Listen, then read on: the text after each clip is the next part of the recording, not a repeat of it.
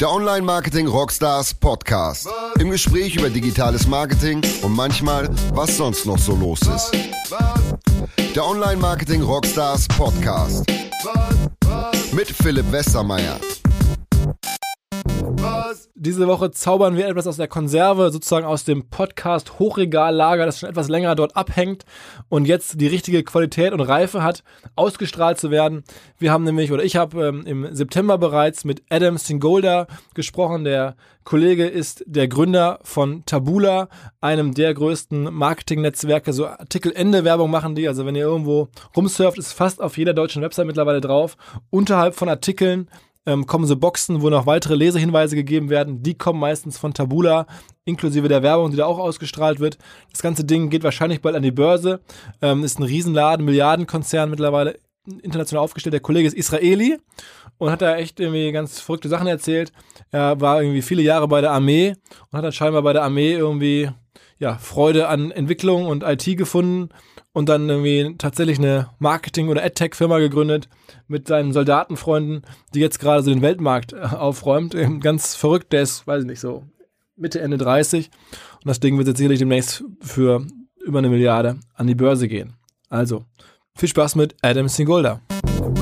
Diese Woche eine englischsprachige Ausgabe, because our guest is Adam Singolda of Tabula, the founder of Tabula.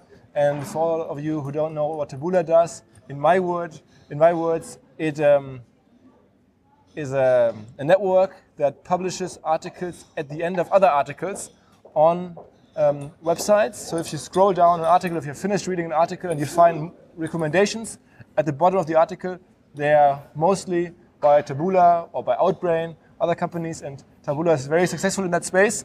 I just checked over 100 million in uh, funding, and um, you founded Taboola seven years ago. 10 years ago. 10 years ago. Yeah, I'm very old. And, okay.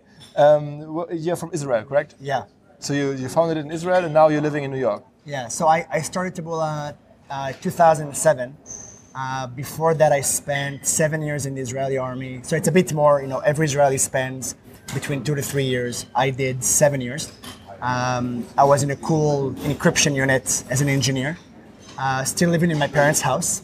And then when I graduated out of the army, I, I bought myself a big TV in my room in my parents' house. And then I couldn't find anything to watch on television. And I thought to myself, it makes no sense for me to look for TV shows. TV shows should be looking for me.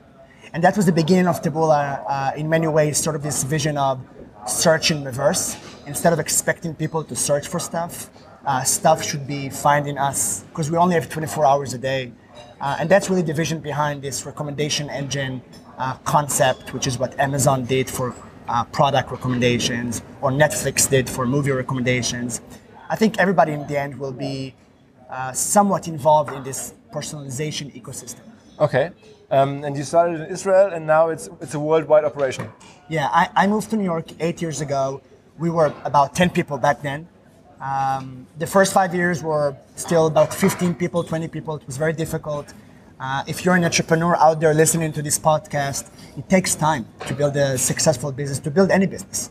And um, I think people think, you know, it takes two, three, two, three years, four years. It takes, I think, five, six, seven years to get to a point that something can stand on its own.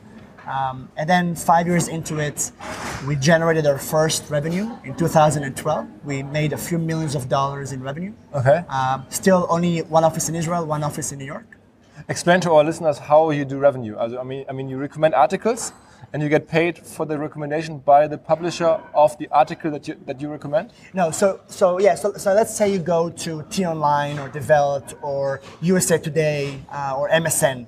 And you read an article, you've seen Taboola before. At the bottom of the article, it's going to say you may also like recommending you either content from the site that you're currently on, so more T Online content, uh, or it's going to say uh, sponsored content, which will take you to other stuff from around the web. It doesn't have to be content. It can be an article. It can be a product. I love drones, so if Taboola recommended me um, on T Online uh, the last DJI Spark, I would be a very happy consumer. So the concept of Taboola is to give you things you may like but never knew existed. Every time you click on a recommendation that takes you out of the website, Taboola gets paid, and we give a, a revenue share of that to the publisher. Uh, what's the revenue share like usually? it starts from 50-50 and it can go up based on the, the deal terms, the time we work with the publisher and, and so forth. Uh, but that's the only way we generate revenue. Um, we work, we have about 350 engineers in Tel Aviv, and we spend a lot of time building uh, technology for publishers that we don't charge for, so publishers can grow the business. We never charge publishers. Uh, we only make money if someone leaves the site as part of this marketplace that I mentioned. Okay. Um, how many people work at Taboola altogether? Uh, 800 people now. 800. Okay. Yeah, so we were about you know 20 people in 2012, and with a few millions of dollars in revenue. And um, fast forward now, so first of all, in 2014, we raised money from some of the best investors on the planet, from Fidelity, Baidu, which is the Google of China, Yahoo Japan, Comcast, LVMH, and uh, most of the money we've ever raised is in the bank. So the company has been um, um, profitable for uh, many, many years now. And most we have over 100 million dollars on the balance sheet. And this year we expect to generate almost a billion dollars in top line revenue. Whoa, wow. So, I mean, I was going to ask you that later, but um, let's jump to it now. What's the next step? Is the next step to, to go IPO with the company? I don't know yet. I think that I enjoy, and I think we enjoy the concept of being private in the sense that uh, we can make mistakes. You know, we talk about our culture in the sense of economy of good enough. So we try to innovate. This industry is so crazy. Things change all the time. Um, so you can't really build for the next five years. You have to build for the next two quarters and um, and not enable your employees and your company to change all the time. And it's much easier when you're private. So for us, you know, we're um, we have we've raised money like a public company. We have amazing financial performance. We're profitable. We're growing revenue. Wh- What's, what's the company worth right now? What do you, what do you think? I don't know. I, I, I More than a billion dollars? Well, I think you know. I think um, I hope so. You know, I think that um, we have remarkable financials. If I compare myself to public companies, I think we, we're at the top of it, uh, especially in our space. Um, and I call my space discovery. I compare myself to Facebook. I compare myself to Instagram, companies that consumers discover things all the time. Um, so as of now, we don't know what's going to be the future. Over time, I think Taboola is a company that deserves to be public, um, and we work very hard to make it big in a way that uh, it potentially will be our future. But we don't have plans to do that. How, right how much do you still own of the company? Uh, it's. I'm not going to give you everything in this podcast. Come on. But You're is not going to invite me again. is, is, uh, let, let me just uh, do a wild guess. Is it, is it, is it around 10%? Is this what we're doing now? Uh, Uh, do you just do a face? Is, it 10%? 20%? How much? What's the revenue of OMR on an annual basis? Is it uh, Okay, over okay. 10 million, less than 10 million, and what's the growth rate? okay, okay, okay, I get it. Um, uh, okay, so you, you build a fantastic company.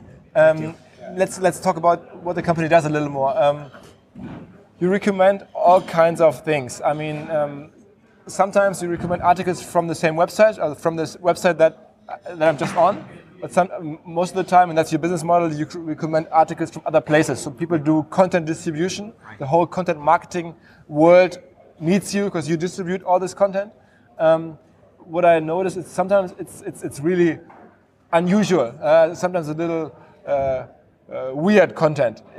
Is that early days? Is a typical early days phenomenon that it's, the content is not so so straightforward. Not, it's not only big brands that advertise on you, but it's also you know affiliates and, and, and some kind of, of unusual middleman. Um, is that how, why is that? I mean, I think in general, we, um, I mean, as a company and as a, and philosophically myself, I do believe that freedom of speech is important. And I think what made the, the web beautiful is that anyone can start a blog. Uh, we talked about Casey before. Uh, Casey vid- Neistat, yeah, yeah. video blogging. And I think it's amazing that people can have a voice. And not only brands that have been here for 50 years uh, should be here for the next 50 years. In fact, some of them will not be here for the, in the next 50 years. Um, so I think this it's actually important. People have a voice, and we should support that and make it grow. Um, there's also bad acting, like in any industry, where it comes to fake news and deceiving consumers, and that should not be part of any ecosystem. So as a company, the way we think of our business is we want bad uh, stuff to be not recommended ever, and actually not exist on the web. And then everything else, we want to allow it because it's someone's opinion, whether it's a, a known brand or a small blog, um, or someone that syndicates someone else's Wh- wh- content. What does somebody have to pay on a click basis, it's, it's CPC model, right? Yes. What, what's the usually what's the average click price for Taboola ad? It, so it's a marketplace. It's like buying a stock in the in the exchange, and it changes by it changes by geography. It changes by platform. Do you want mobile users? Do you want Android users? Do you want it only Germany, global? Uh, so it changes, and you pay whatever you want to pay. It's a marketplace. Okay, There's so- no there's no rate card. But I mean, uh, it's, it's fair to say that there's German publisher that, that advertise their content on Taboola for around I don't know seven, eight, nine euro cent per click. Is that possible? Uh, euros per click? Euro cent. Euro cent, yeah, but it goes much higher than that. Okay, okay. So we have people that we have automobile companies paying us a euro per click. Who's, who's your biggest publisher in Germany? Um, we, have a, we have a few big ones. We have uh, T-Online of Ströer is definitely huge. Uh, Developed of Axel Springer is big. Uh, we have Sport One. Then we have international brands like AOL and MSN.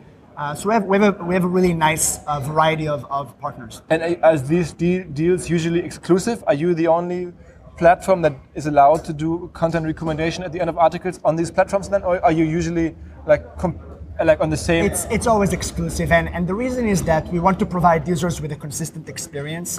And if we recommend something, we want to be able to check what happened after someone read that story. And if we take some, a consumer to a page with a different company, we're losing touch with the user, which is really not something we like to do.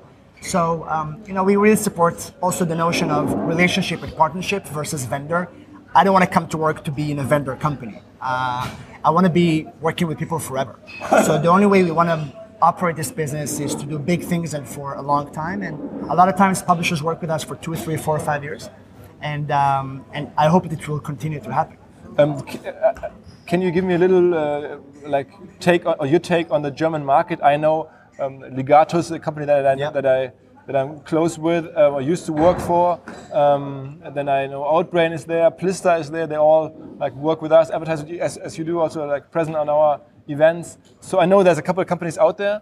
What's your take on the market? Are, they are your competitors in a sense, or do you? How would you see them? So I, I do think there, it's you know it's competition. I think competition is a great thing. Uh, I think what makes Germany a great market is the fact that it's so vibrant. Uh, you have publishers competing with each other, advertisers competing with each other, uh, technology companies competing with each other. It's Germany is, is fun because it's a lot of times go big or go home, and I like that. And um, and to me, I never want to be in a, in a space that if you have no one to compete with, then I'm probably not doing something right. I'm not in the right market. So I think it's, it's great. And Germany is, What's the hierarchy? Who's the biggest one in Germany? depends on who you ask. From a reach perspective, Taboola is the biggest one. We reach most German people in Germany, Okay. um, which is important for brands who want to drive mass market. We now have a video format. So if you have a TV advertiser and you want to reach uh, users in a premium environment, we can make it happen. So uh, according to third-party companies, we're the largest. And then um, in terms of why Germany is great, it's because it's you know it's huge GDP, one of the top in the world. In fact, our performance from a monetization perspective is the highest in Germany globally. Wow. okay. Yeah. So people are really engaged here. Advertisers are very advanced. Uh, great commerce industry. So I, I, I'm having a good time. Also, people are fun in Germany, which is not less important. okay, okay. Um, but it, but I, I assume it's still a it's still a tough market because I mean everybody wants to be on the top publisher side. Everybody wants to, to like work for Ströer, work, for Online and Axel Springer and these huge publishers. And I mean then I assume I don't know that I don't know for sure, but you're probably like bidding against each other, like you and Outbrain and Ligatus and Plista, to get on these publisher platforms. Is that correct? Yeah, you know what? It's not enough anymore. So we, financials are always matter. Don't get me wrong. It's very important that uh, you're able to provide the monetization your partner expects you to. But because remember, the real competition is not. My real competition is Facebook. My publisher partner's competition is Facebook.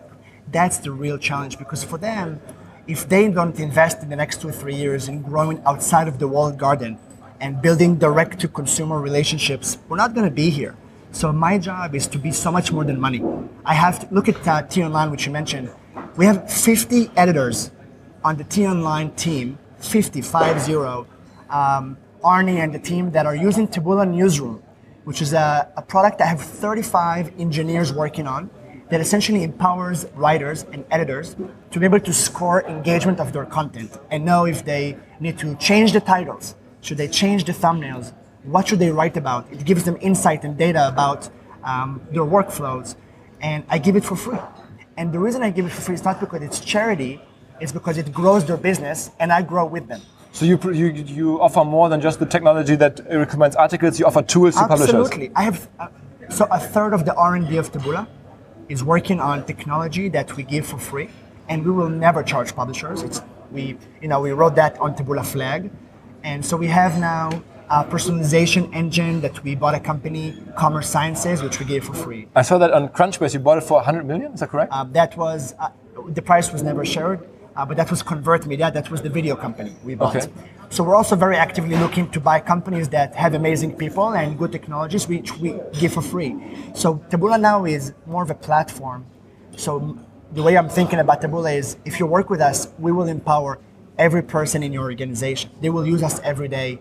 I mean, I mean, just, just, I mean, to, to, to underline the point here, you making M&A acquisitions of 100 million or like around 100 million dollars, which is huge, right? I mean, it's not a. We're it's- looking at M&A of tens of millions to hundreds of millions of dollars uh, right now. Um, and as the company continues to grow, there are amazing people and technologies out there. And I think it's an opportunity to, um, I think publishers now and advertisers need strong partners to be able to create alternatives to the walled garden. So I, I can't be in the business anymore of sponsored content. It's not good enough. It's not good enough for me. It's not good enough for publishers. It's not good enough for advertisers. So yeah, we're actively investing in R&D. We're actively buying companies that can add value to our partners. Video, for instance. Video was um, we bought a video company which is so we launched a, a product called Taboola Feed, which essentially is like um, Facebook newsfeed or Instagram newsfeed on publisher sites. So um, you can now go to some of our publisher partners, and more and more will switch into that from the historic widget that you used to know Taboola and other companies in your space to this beautiful feed experience that people can scroll down. And in that feed, you're going to see videos, games, surveys, content, sponsored content, products. What, what's the role of, of, of Google AdSense in this space? I mean, I, I assume Google AdSense also like some kind of monetization tool for publishers. They also give a lot of tools to publishers. Is, uh, they are probably also a prime competitor. No, Etsy, AdSense is uh, part of the feed. So we now have publishers that use the feed and they basically take a DFP tag and they take a, a Taboola card and they serve a display banner or AdSense in that. Great. Oh. To me, it's about the user experience being consistent and awesome. So users want to spend five minutes on the website. Um, today, the challenge is if I'm an advertiser, okay, let's say I'm BMW, and I want to put $50 million of TV budgets onto a publisher's website because it's brand safe and I'm proud of that brand. And it, I'd rather be on that publisher's site with my videos versus social, which I'm not sure where I'm going to be. Today, publishers can't take the money. There's not enough video inventory to take $50 million, and we have to change that. So I think the way to change that is to change their user experience using something like Taboola Feed and integrate videos into that and have users spend a lot of time on a publisher's site versus today, which is people go to Facebook, click on a publisher's content, and click back about a paragraph into it. We have to change that. Okay, so you're, I mean, my takeaway for the moment is you're sort of like trying to empower publishers to create their own feeds. their own feeds, their own relationship with consumers, um, to grow audience uh, outside of the walled garden, not through instant articles, not through social traffic, in other ways that they can control their destiny and future. It's a two, three year uh, initiative that we're having with big publishers. And I just think that what we're going to see is that we're going to have big winners and big losers. What's, I mean, you're looking at publishers quite a bit, you're dealing with them.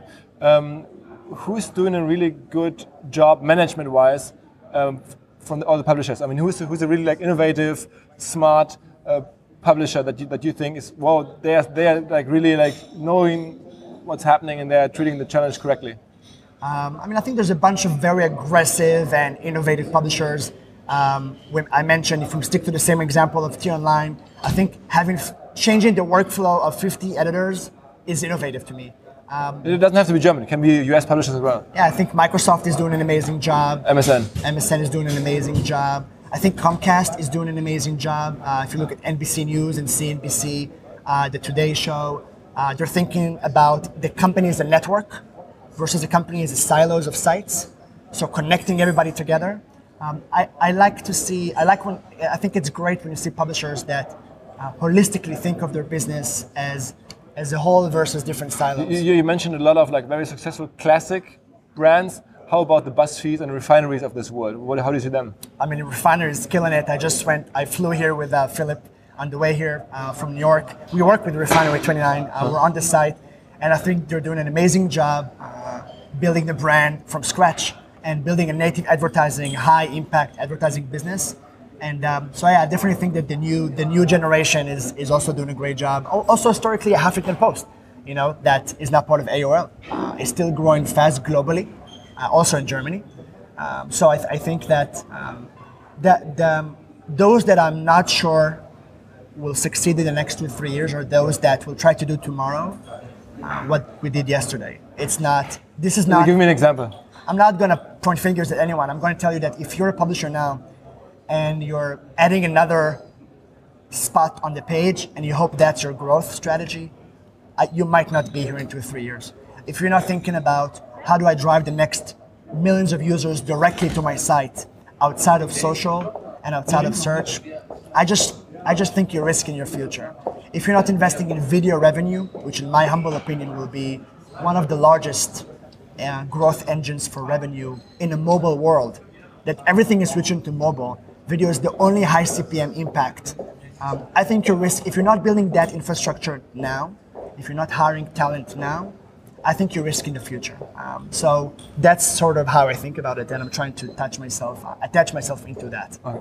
Um, we skipped this part uh, at the beginning, so let's go back. How does somebody that's grown up in Israel, went to the army for seven years, how did you end up in the in a, when you, I, I know you're in your, in your, parents' bedroom, you saw, you watch TV and you noticed that it's uh, not what you, what you like. But I mean, like, how was the transition into like this huge business? I mean, who helped you? I mean, you're the only founder, but um, like, what inspired you? What did you see besides just the idea of, of, of you know, your, your, your bedroom, your, your, kid's bedroom experience of, of, of the TV scene that you described?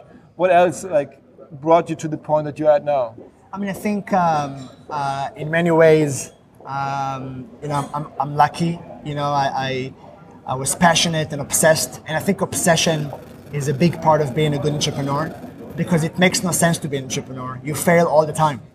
And, uh, but it's your first company, so you're, you're right. It's my, it's my, first job. So, so, so yeah, yeah, so you haven't you haven't failed that much. I failed all the time. I almost uh, shut down Taboola three times in the first five years. I had a plan to fire 80% of the employees three times.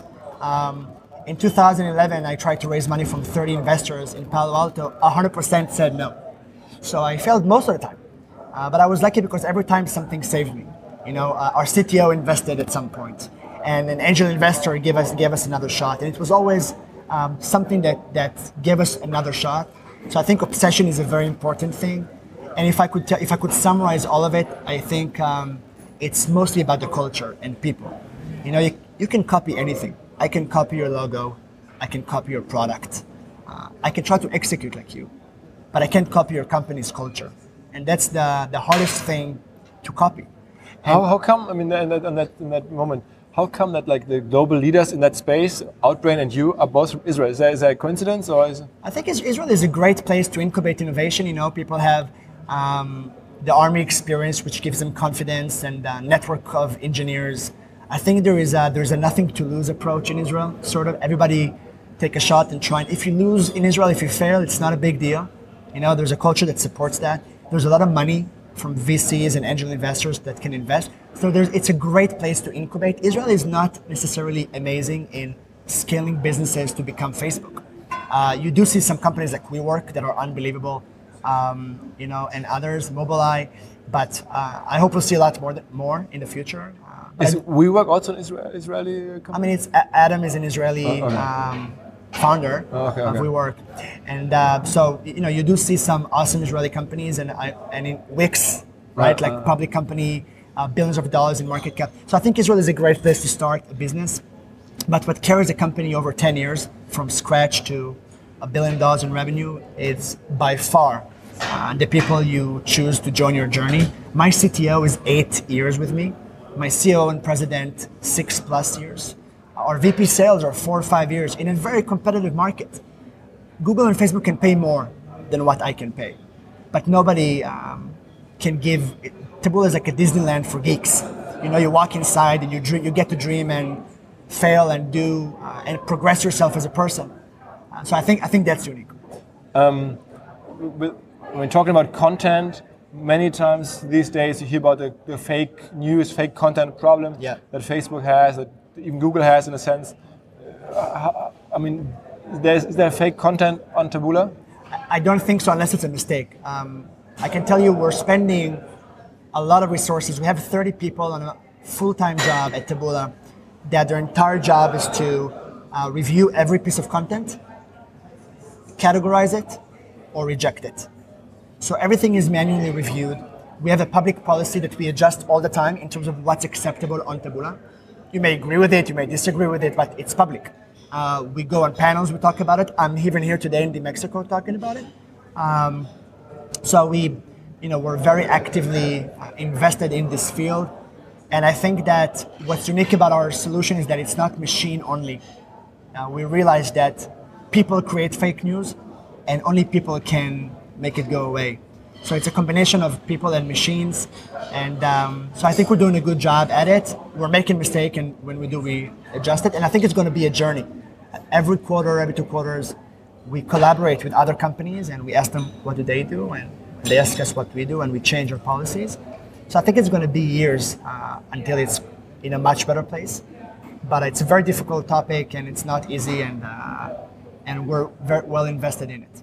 I mean, I always find interesting when like affiliates and early early stage entrepreneurs like see new platforms and take opportunity of arbitrage situations and and my uh, observation is that there's still a chance with Taboola to do arbitrage and to buy traffic cheap and then monetize it somewhere else uh, without just another click in the end.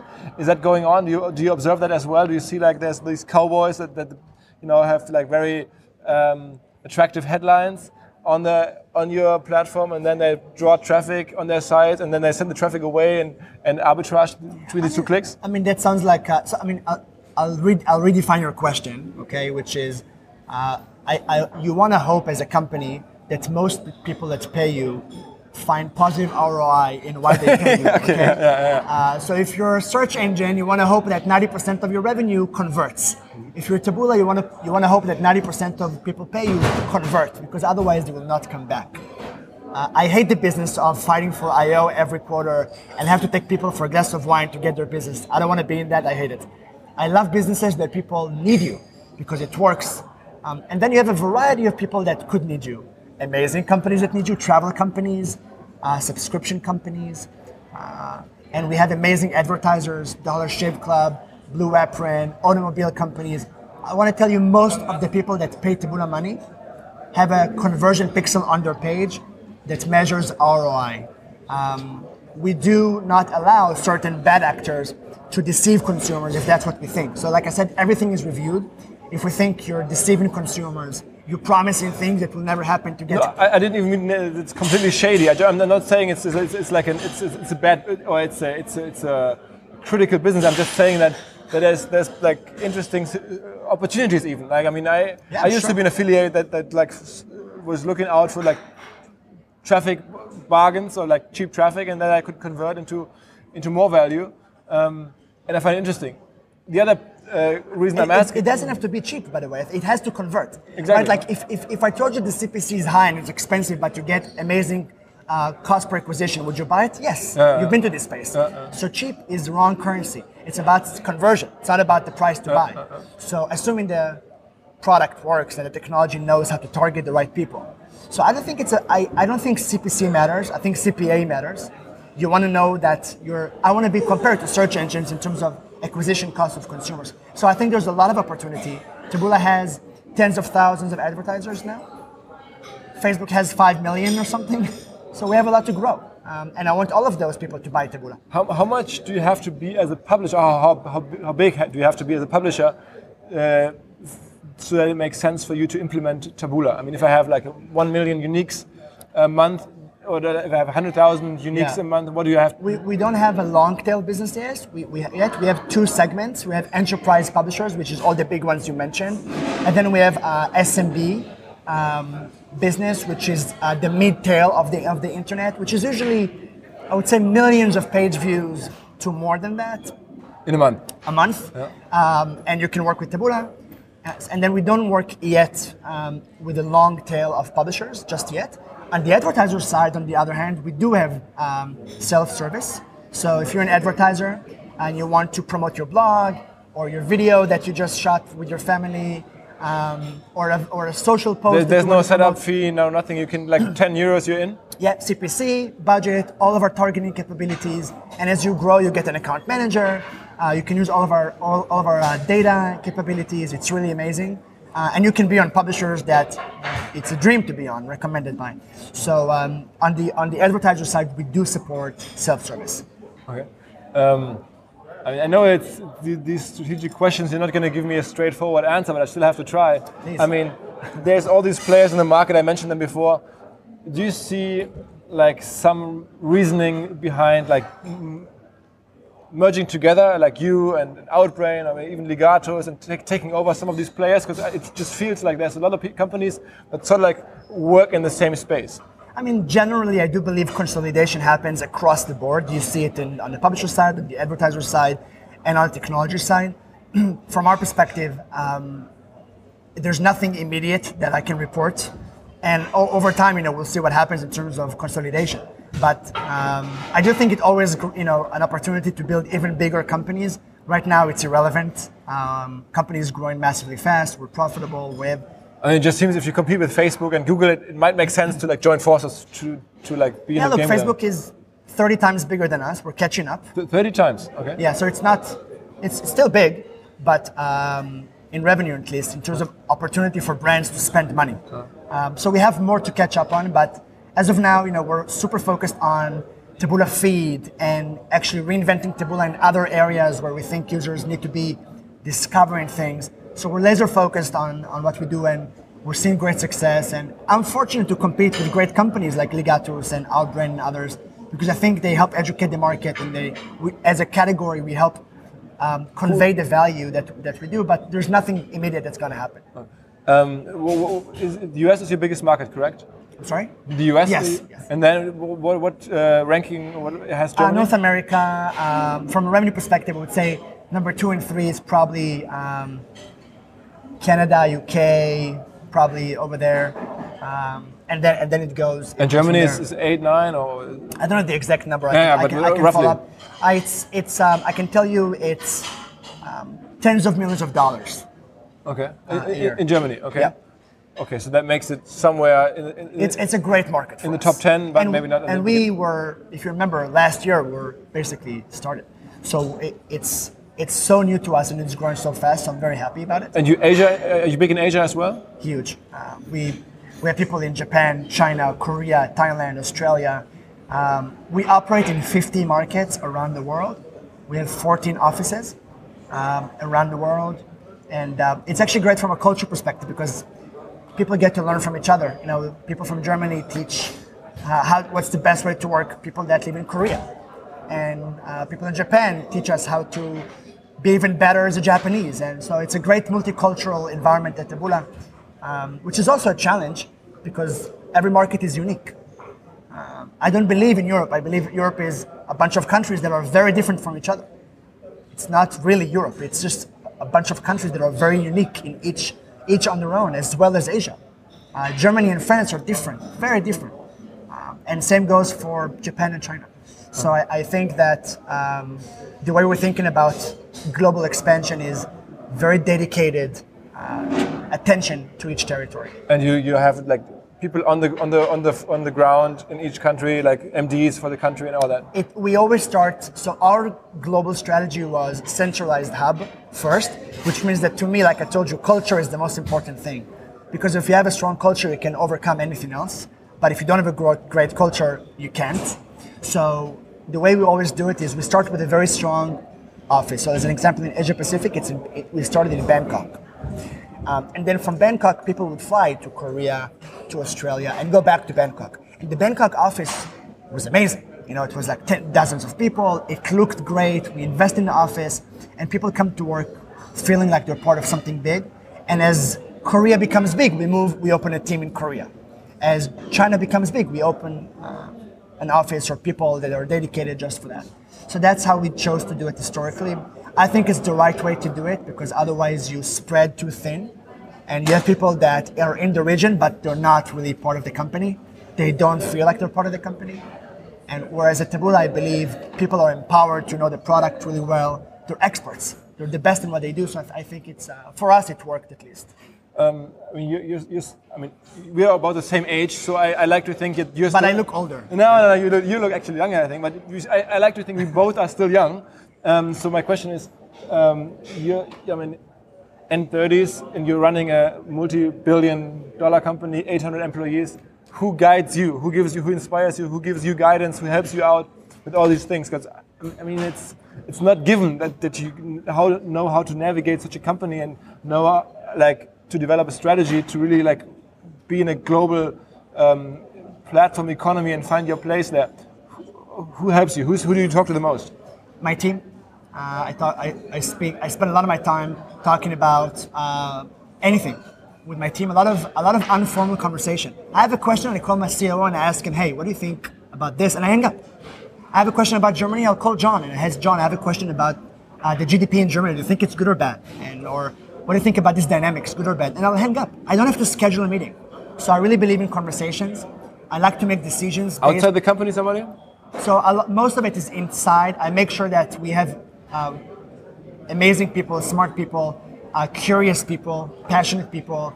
I always think that we're, we're it's a company of founders, um, and I like that. You know, it feels like you can create things. And then the board is great. Most of them I've been working with them for ten years now, from the angel investing into what it is now. And I have a great advisory board too. I have um, a good amount of people that I can email at 1 a.m. in the morning and at 2 a.m. I'll get a response. So nobody famous that I would know of that you talk to regularly or that, that Well, I have advises some famous people. I, I don't- think they like to be named, but um, but it's not about being famous. It's about being given give attention and uh, attention to details, and uh, and I think even less about experience, more about a good convers, intelligent, good conversation. Okay. Um, so, for instance, like the Baidu guys, that I mean, they invested in you, so Yeah. you're talking to them and discussing like. Absolutely. So we have, there's a team of Baidu in Israel that we get to talk to a lot. Uh, there's the team in China, of course, and um, and we take guidance from them about what they think is great for China and uh, what what are their challenges and how we can be part of that. And we do the same for Yahoo Japan in Japan, right? Japan is part of SoftBank, a very important company uh, in Asia Pacific, actually around the world, and you can learn so much by just shut up and listen. So um, we listen a lot to great people that are around us. LVMH, probably one of the most successful uh, consumer brands out there. So Is that, that Bernard Arnault who founded Yeah. it? You talk to him personally once in a while? no, the team most of the time. Um, and I just talked to them last week, right? So again, casual. They email me. I, we schedule a call. We talk for 30 minutes. We hang up. We move on. But, do you, but you, I mean, I noticed like just on Crunchbase that a lot of your top management is Israeli. Is that, is that like because you are, or is that uh, historically, or do you trust more in, in Israeli people? I would say it's it's not entirely true for the management. Um, our COO and CTO, CFO are Israeli, but if you look at the management at large, it's it's it's a mix of people from around the world. Uh, in New York, um, out of 200 plus people, we have maybe 10, 20 Israelis. Uh, you, you're not allowed to speak Hebrew in the office. Okay. You get a dollar fine if, if I hear Hebrew. So I actually really want to make sure it's an international company with an Israeli arm versus an Israeli company. Uh, because to me, if I want to be here forever, uh, everybody needs to feel like it's theirs, uh, it's their company too.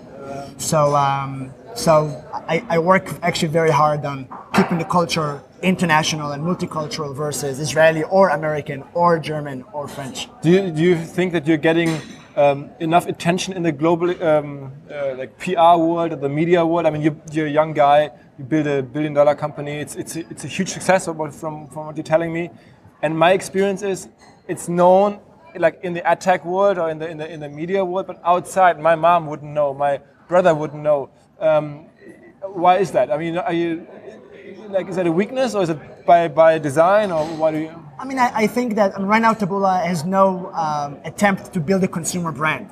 We want to make publishers and marketers free in the open world, outside of the open web. I'll be extremely happy if we succeed on that mission, um, which is to liberate everybody to be able to work beyond the walled garden, and that's a huge mission. It's tens of billions of dollar mission.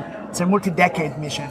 Um, maybe over time people will know us, maybe not. I don't think it really matters. I don't need that. Um, I'm already married, so I don't need people to, uh, to, to know. So it's it's really about uh, that's that's for the next podcast. Oh, it's Uh, underway. Yeah, in production.